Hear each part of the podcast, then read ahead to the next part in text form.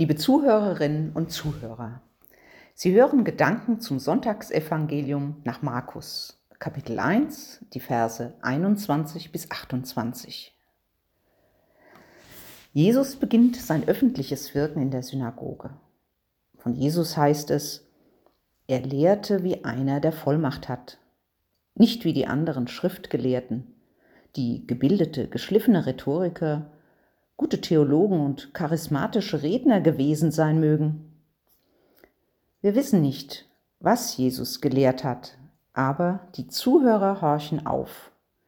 So hat noch keiner die Schrift ausgelegt. Von späteren Bibelstellen wissen wir, Jesus spricht ganz anders. Er stellt nicht das Gesetz und die genaue Befolgung aller daraus resultierenden Regeln in den Mittelpunkt, sondern Gott. Wenn er etwas sagt, berührt er die Menschen. Er bringt Dinge auf den Punkt, benutzt griffige Beispiele, die alle verstehen, kann aber auch polarisieren und klare Kante zeigen. In seinen Worten scheint Gottes Wort durch. Und plötzlich tritt da ein Störer auf, ein Mensch, wie es heißt, der vom unreinen Geist besessen war und ihn anpöbelt.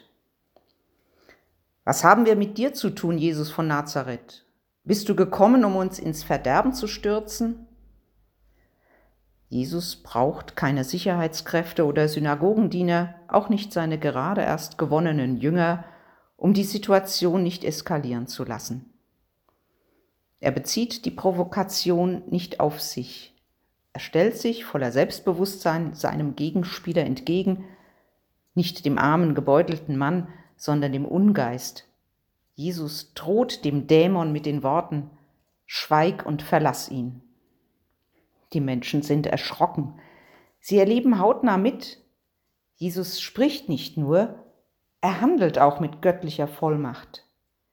Die dämonischen Geister weichen vor ihm zurück. Der unreine Geist zerrte den Mann hin und her und verließ ihn mit lautem Geschrei, heißt es. Es wäre zu kurz gegriffen, Dämonen und böse Geister, von denen damals die Rede war, heute lediglich mit psychischen und anderen Erkrankungen wie zum Beispiel Epilepsie erklären zu wollen. Böse Geister gab es nicht nur zur Zeit Jesu. Sie belästigen und quälen die Menschen auch hier und heute. Wir erleben in der Welt Gewalt und Hass Rassismus, Populismus und Egoismus. Vieles ist nicht von gutem Geist. Und dann gibt es dämonische Kräfte ja auch im Kleinformat, wo sie uns den Schlaf rauben, den letzten Nerv, die Geduld, wo es uns die Sprache verschlägt, schweigen lässt oder wir etwas sagen, was wir später bereuen.